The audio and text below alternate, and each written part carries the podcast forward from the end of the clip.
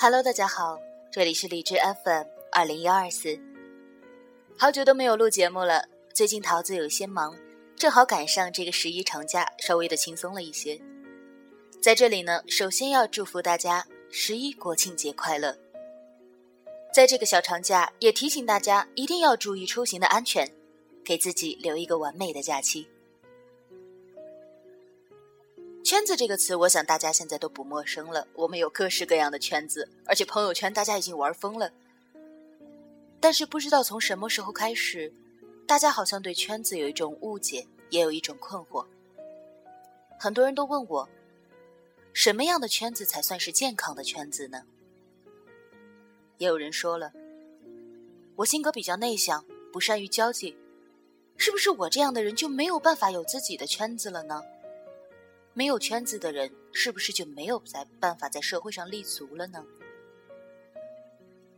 还有一些人，他们觉得圈子就是要认识一些有名有势的人，想要认识一些很厉害的角色，让这些角色能对自己的工作和事业有所帮助，然后强迫自己发展进一个不认识、不适合的圈子。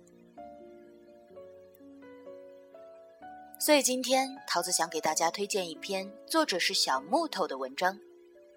抱歉，别拉我进你的圈子。这篇文章摘自他的《最好的时光刚刚开始》。希望大家听过之后能对圈子有一个正确的认识，知道什么样的圈子才是适合自己的圈子，而什么样的圈子才是健康的、正确的圈子。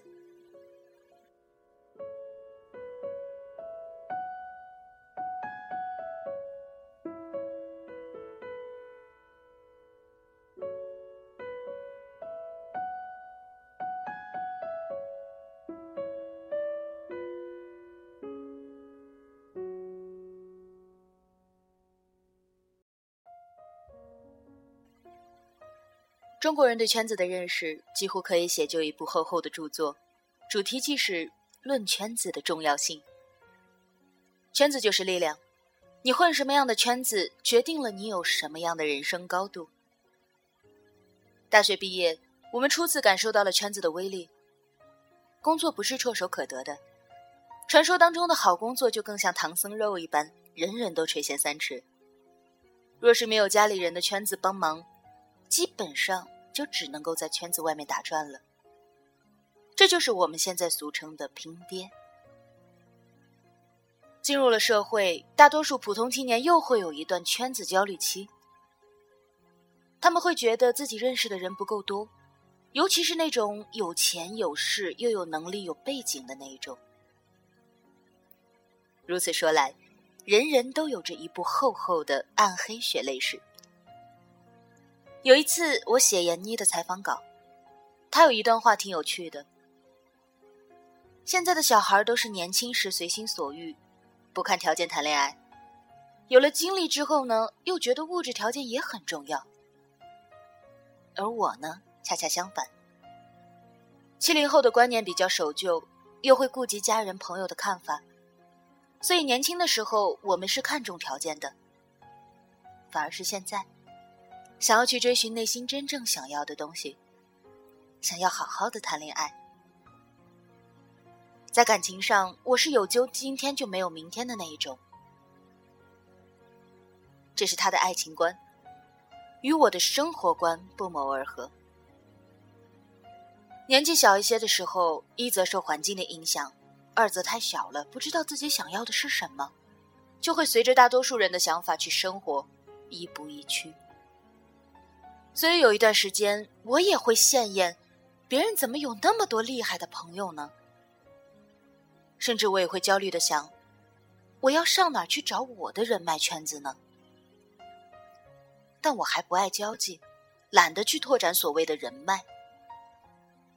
甚至到后来，有热心的人把我拉进各种各样的社交圈子，也因为我的疏于打理而从未融入过。有一些圈子，我干脆拒之不加入，或者是自动退出，因为我不需要，而那个圈子也恰恰不需要我。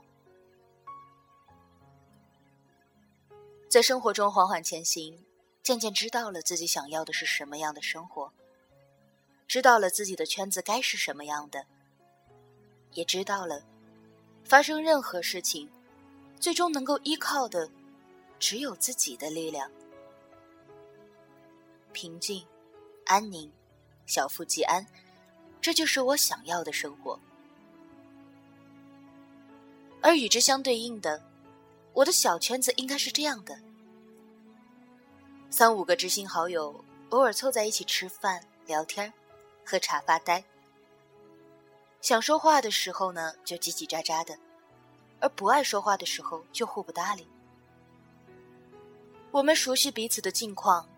工作和生活，我们也时常凑在一起，碰撞出明亮的火花，激励着彼此的成长，感受着生命的力量。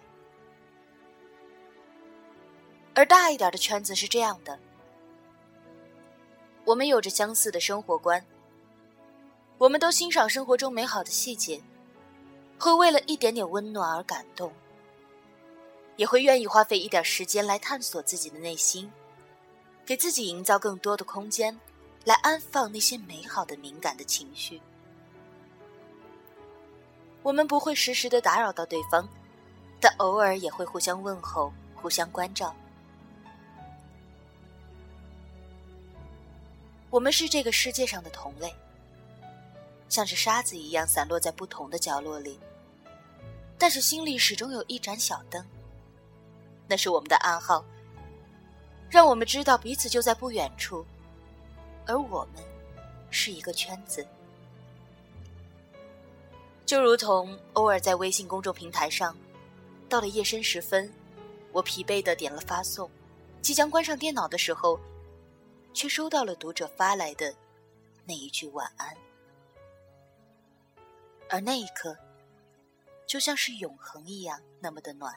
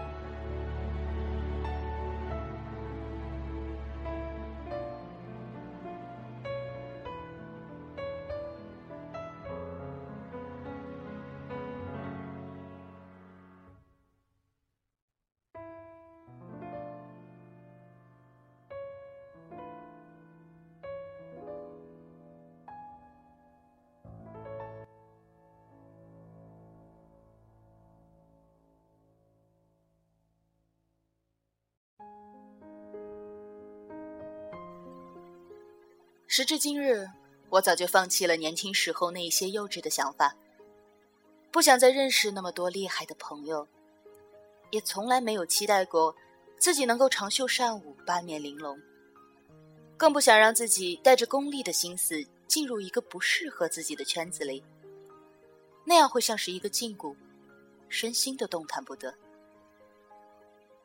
我只愿意在这个可以让我自在自如的圈子里。